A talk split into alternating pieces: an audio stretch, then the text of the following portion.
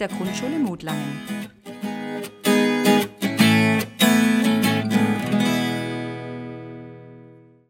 Hallo Leute, das ist der zweite Podcast der Grundschule Mutlang. Dieses Mal dreht sich alles um das Thema Wahrheit. Das Thema Lügen, die Wahrheit sagen, ist für uns sehr wichtig. Deshalb haben wir dazu in der Schule eine Wertewoche gemacht. Und für euch wird es auch spannend werden. Habt ihr auch schon einmal gelogen? Oder seid ihr angelogen worden?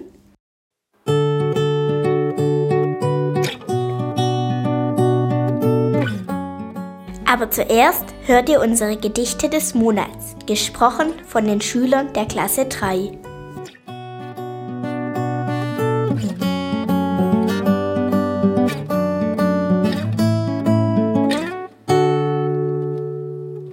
Der erste Schnee. Keiner kann es hören, wie die weißen Flocken sich ganz still und locker aufeinander hocken. Keiner kann es hören, es ist kaum zu sehen, wie die weißen Flocken wieder schnell vergehen.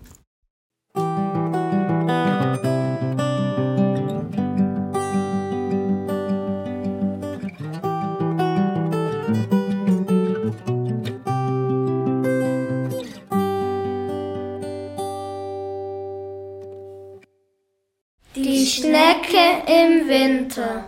Naht der Winter, geh ich ins Haus. Mache die Tür zu. Winter bleibt raus. Zu ist die Türe. Komme, wer will. Ich bin zu sprechen erst im April.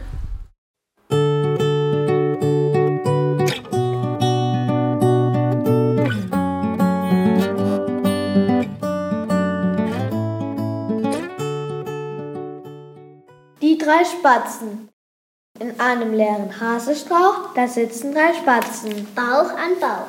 Der Erich rechts Und links der Franz. und mittendrin der freche Hans. Sie haben die Augen zu. Ganz zu. Und oben drüber das Neides. Hu. Sie rücken zusammen, dicht an dicht. So warm wie der Hans hat's niemand nicht. Sie hören alle drei ihre Herzlein gepocht. Und wenn sie nicht weg sind, So sitzen sie immer.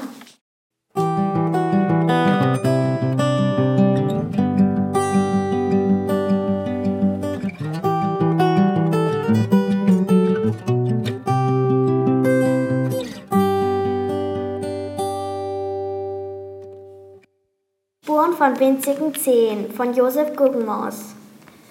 Was ist da im Schnee zu sehen? Spuren von winzigen Zehen. Eine kleine Maus, hier kam sie heraus. Verschwunden ist sie husch in jenem Loch vor dem Haselbusch. Zwischen den Tritten fein ein Strich. Was kann's sein? Da zog es das Schwänzlein hinter sich drein.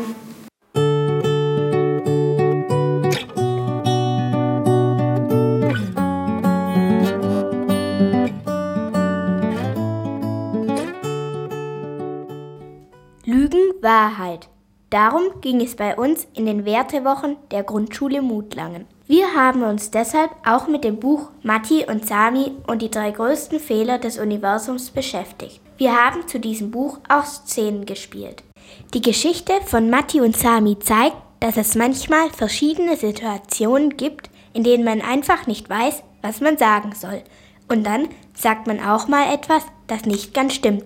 Und das sind dann Lügen. Weiß doch jeder. Aber weiß man auch, was Lügen für Folgen haben können? In dem Buch Matti und Sami gibt es eine Redewendung und die sagt, Lügen wachsen so schnell wie Bambuspflanzen und Bambus wächst drei Meter pro Tag. Wir haben uns auch mit anderen Texten befasst, aber dazu später. Und mit Zitaten zum Beispiel, zwei Wahrheiten können sich nie widersprechen, von Galileo Galilei. Oder eine halbe Wahrheit ist nie die Hälfte einer ganzen. Karl Heinrich Wager. Das ist ein österreichischer Schriftsteller. Und nun hört ihr einen Text, in dem ein Pfarrer mit einer Frau ein Hühnchen zu rupfen hat. Aber zu viel will ich nicht verraten. Hört selbst.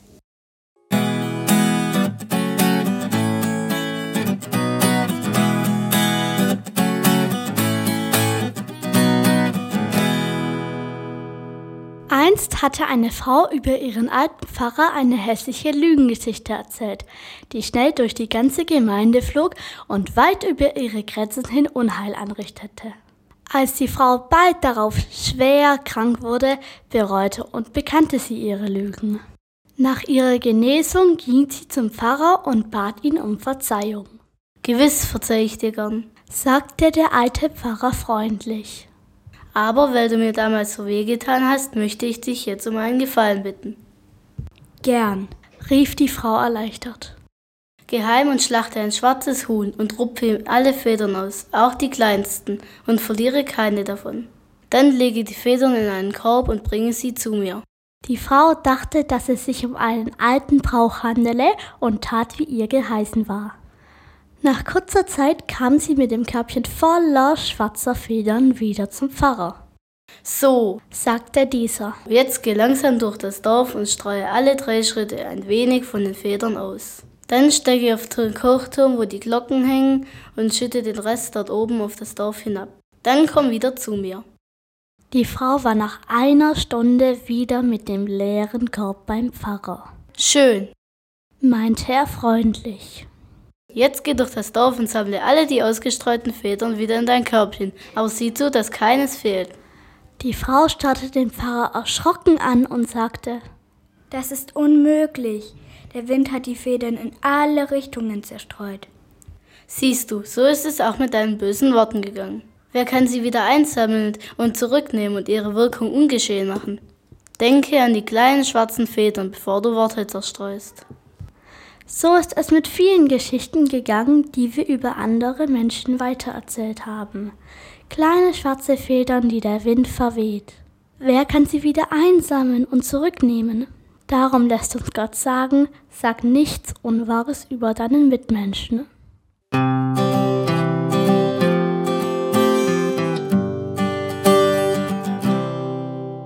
Jetzt kommt das Lied Alles echt von Matthias Brecht. In dem Lied geht es um Lügen und um die Wahrheit, um Angst und Schwäche und Stärke und Gewissen.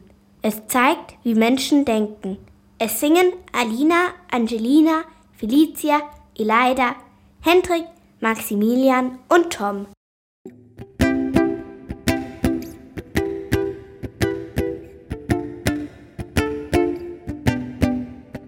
La, la,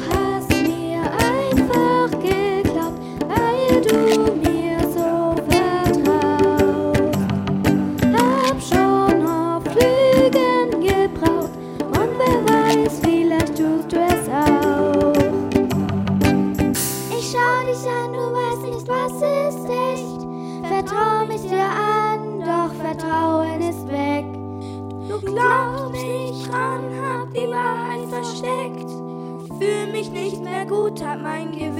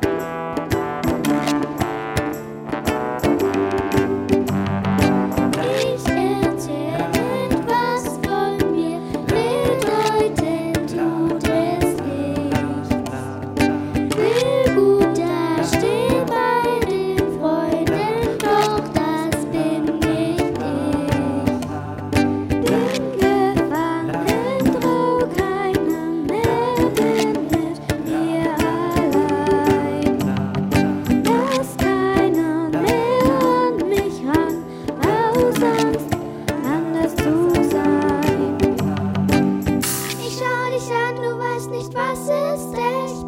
Vertrau mich dir an, doch Vertrauen ist weg. Du glaubst nicht dran, hab die Wahrheit versteckt. Fühl mich nicht mehr gut, hab mein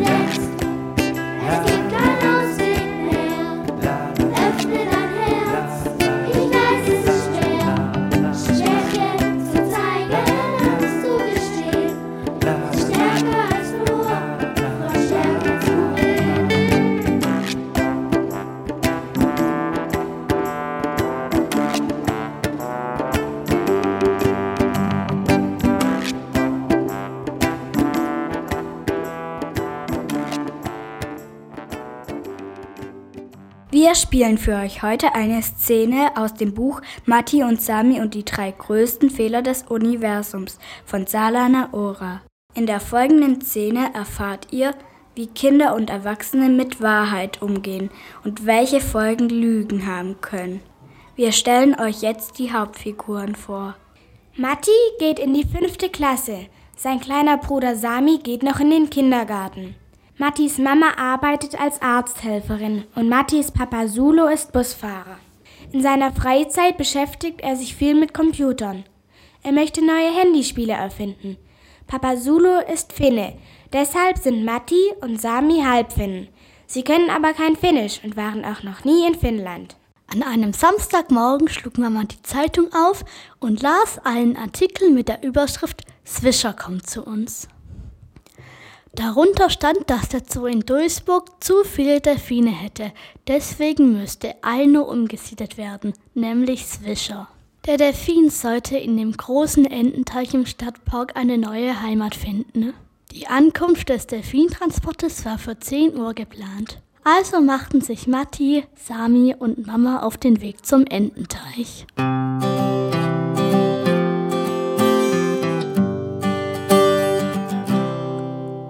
Der Delfin soll endlich kommen. Ich will ihn schwimmen sehen. Ein Delfin im Ententeich? Wer hat dir das erzählt? Das muss ein Aprilscherz gewesen sein. Heute ist doch der 1. April. Das habe ich meinen Söhnen auch gesagt. Bestimmt ein Aprilscherz. Aber sie wissen ja, wie Kinder sind. Und außerdem schadet es ja auch nichts, am Wochenende mal in die frische Luft zu gehen. Das stimmt doch überhaupt nicht. Du hast mir einen Delfin versprochen. Ich will den Delfin. Da kann man hundertmal was erklären. Sie hören einem einfach nicht zu. Ich wünsche Ihnen ein schönes Wochenende. Das wünsche ich Ihnen auch. Du hast gelogen. Herrgott nochmal, es stand in der Zeitung. Die Zeitung hat gelogen. Kapier das doch endlich. Wieso hast du der Frau erzählt, dass du das mit dem Aprilscherz schon gewusst hast? Du hast es doch gar nicht gewusst. Das geht die Frau aber nichts an. Zieh endlich die nassen Strümpfe aus. Also hast du doch gelogen. Meine Güte, Matti, manchmal bist du echt päpstlicher als der Papst.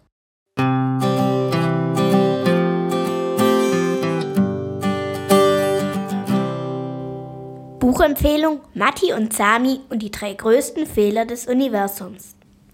Lügen oder nicht lügen, das ist so ein Thema bei Mattis Familie.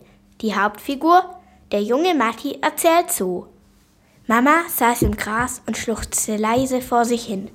Papa hatte die Augen zu zwei schmalen Schlitzen zusammengekniffen und starrte finster auf den blauen See hinaus. Und Sami, mein kleiner Bruder, sammelte flache Steine zum Ditschen. Da sitzen wir, nun wegen deinen Lügen, schnauzte mich Mama an. Vielen Dank, Matti, du hast unser Leben zerstört. Das vielen Dank war ironisch gemeint.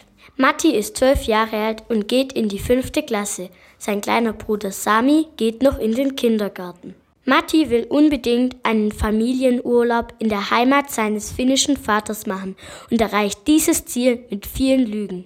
In Finnland finden sich Matti, sein kleiner Bruder Sami und ihre Eltern auf einmal ohne Bleibe, Geld und Auto. Nur ein Wunder kann sie noch retten. Und wie es zu all dem kam, könnt ihr selber im Buch Matti und Sami und die drei größten Fehler des Universums nachlesen. Wir finden das Buch lustig, spannend und man kann viel daraus lernen. Das Buch ist ohne Bilder. Das Buch kostet 6,95 Euro. Die Altersempfehlung ist ab neun Jahren. Belz Verlag.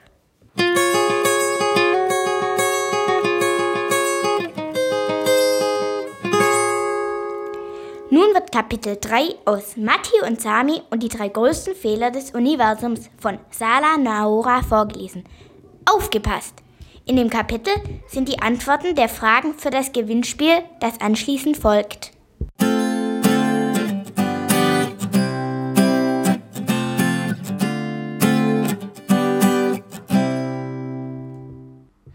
Drei Hochhäuser mit einer Rasenfläche in der Mitte und zwischen Haus 1 und Haus 2, unserem, lag ein Sandkasten, in dem Sami nicht mehr buddelte, seit er vom Fenster aus gesehen hatte, wie ein Mädchen aus Haus 3 sich in den Sand gehockt und reingepinkelt hatte.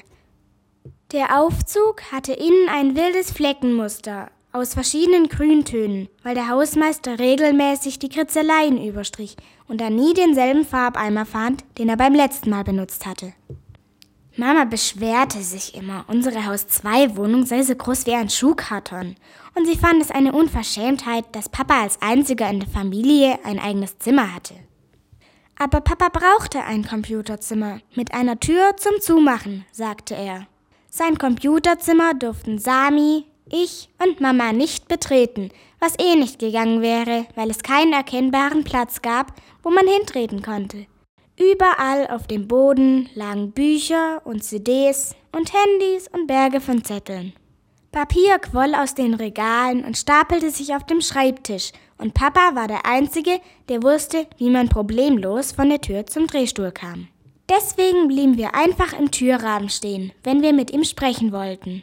An dem Aprilsonntag nach unserem Ausflug zum Ententeich kam Papa erst nachmittags von seiner Schulung nach Hause ging sofort ins Computerzimmer und machte die Tür hinter sich zu, was bedeutete, dass er was ausprobieren wollte und wir nicht klopfen, keinen Krach machen und nichts fragen sollten. Ich klopfte trotzdem.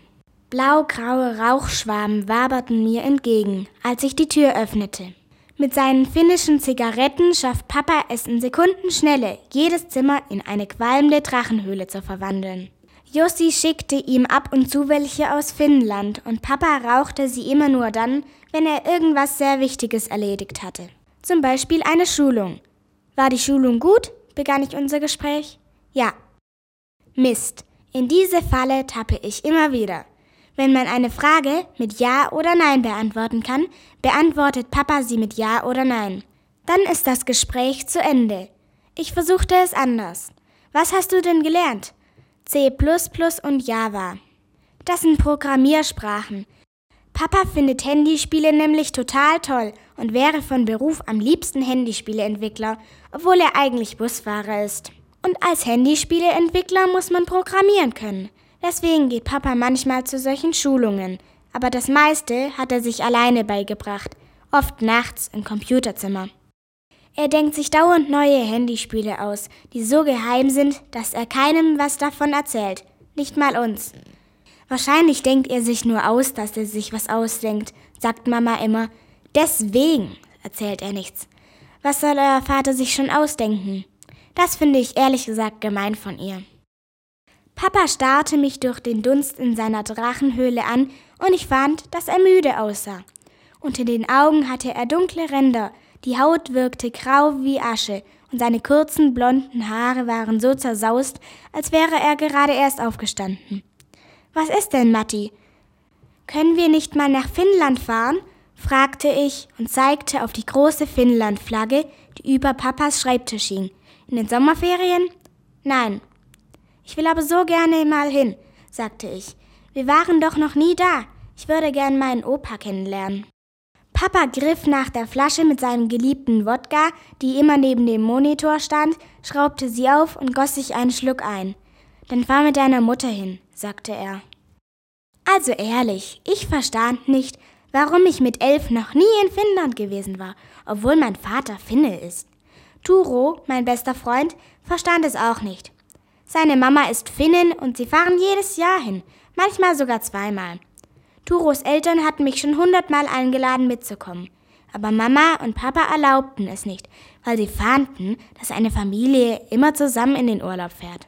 Also musste ich mit ihnen und mit Sami fahren, aber leider nur an die Nordsee. Wo ist Sami? fragte Papa.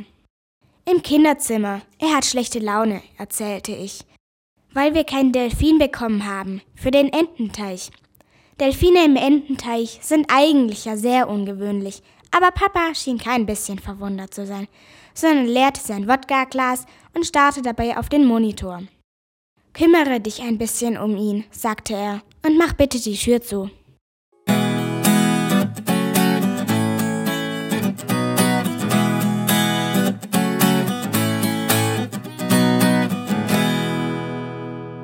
Als ich Onkel Kurt am Montag im Taxi von Swisher erzählte, lachte er sein lautes, tiefes Lachen. Onkel Kurt ist Taxifahrer und holte mich damals fast jeden Tag mit seinem Wagen von der Schule ab, weil die Fahrt mit Bus und Bahn eine halbe Ewigkeit dauerte. Ich fand es toll, weil ich der einzige Schüler war, der im Taxi nach Hause fuhr. Unsere allererste Fahrt mussten wir allerdings nach fünf Minuten unterbrechen, weil uns ein schneller Streifenwagen mit Sirene und Blaulicht überholte und dann plötzlich abbremste, um uns zu stoppen. Irgendjemand aus meiner Klasse hätte beobachtet, wie Onkel Kurt mich in den Wagen schubste und war dann zu unserem Rektor gerannt, der sofort die Polizei rief. Der erste Polizist riss die hintere Wagentür auf und brüllte Alles in Ordnung, keine Angst, Junge, du kannst jetzt aussteigen. Aber ich muss doch nach Hause, protestierte ich. Hat dich dieser Mann nicht in den Wagen geschubst? fragte der zweite Polizist, nachdem er Onkel Kurt aus dem Taxi gezerrt und ihm einen Arm auf den Rücken gedreht hatte. Doch hat er, sagte ich wahrheitsgemäß. Matti, keuchte Onkel Kurt im Würgegriff von Polizist Nummer zwei. Weil ich so getrödelt habe und wir spät dran sind, fügte ich eilig hinzu. Das ist mein Onkel Kurt. Der Polizist stieß einen Fluch aus und ließ Onkel Kurt wieder los. Dann stiegen er und sein Kollege schimpfend in ihren Dienstwagen. Aber vielen Dank, dass Sie mich retten wollten, rief ich den beiden hinterher. Nach diesem Vorfall hat Onkel Kurt mich übrigens nie wieder geschubst. Nicht mal, wenn ich schneckenlangsam war. Ich mag Onkel Kurt sehr. Er hat einen dicken Schnurrbart, kaum Haare auf dem Kopf und eine so tiefe Stimme, dass es in meinem Bauch kitzelt, wenn er spricht. Außerdem kann man sich echt toll mit ihm unterhalten und dafür hatten wir in seinem Taxi immer schön viel Zeit.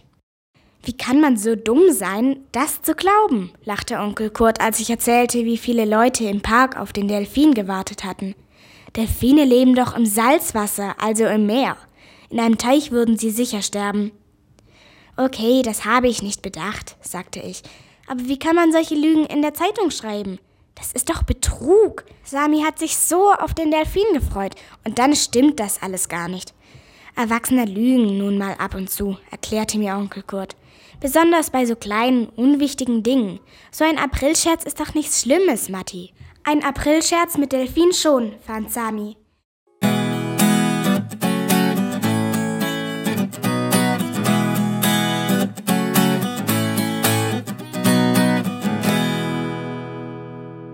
Mama berichtete mir von seiner miesen Laune, als ich nach Hause kam.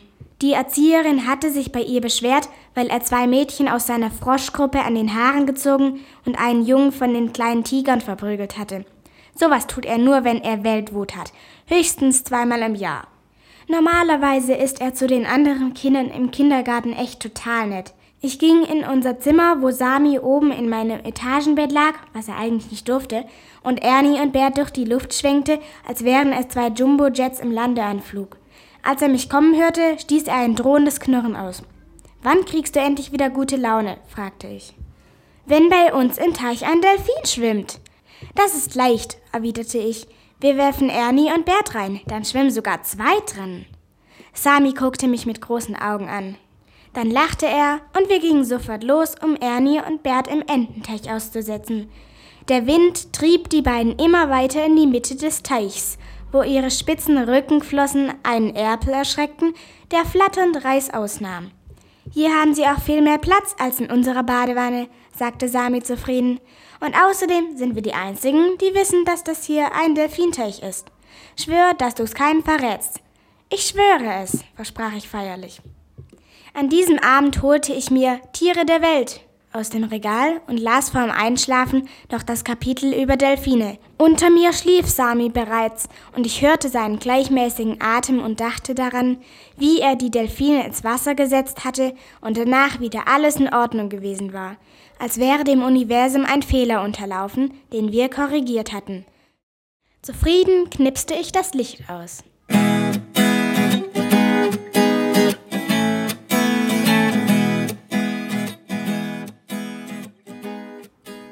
Jetzt kommen die Fragen für das Gewinnspiel. Wenn ihr gut zugehört habt, könnt ihr die Fragen beantworten. Einen Teilnahmeschein bekommt ihr bei eurer Klassenlehrerin oder eurem Klassenlehrer. Wirft dann die Antwortzettel in den Briefkasten im Eingangsbereich der Schule. Frage 1. Wie groß findet Mattis Mama die Wohnung? Frage 2. Wo würde Matti gerne hingehen? Frage 3. Wie heißt die Heimat von Mattis Vater? Frage 4. Wieso fährt Matti mit dem Taxi zur Schule? Frage 5. Was würde Mattis Vater gerne von Beruf sein?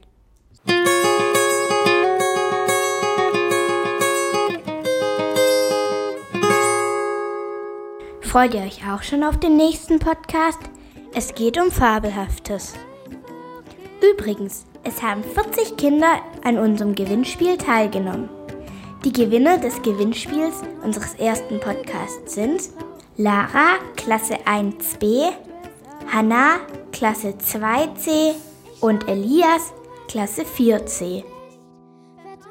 Wir freuen uns über eure Rückmeldung zu unserem Podcast. Ihr könnt auf unserer Podcast-Homepage einen Kommentar hinterlassen. Also dann, tschüss, bis zum nächsten Mal.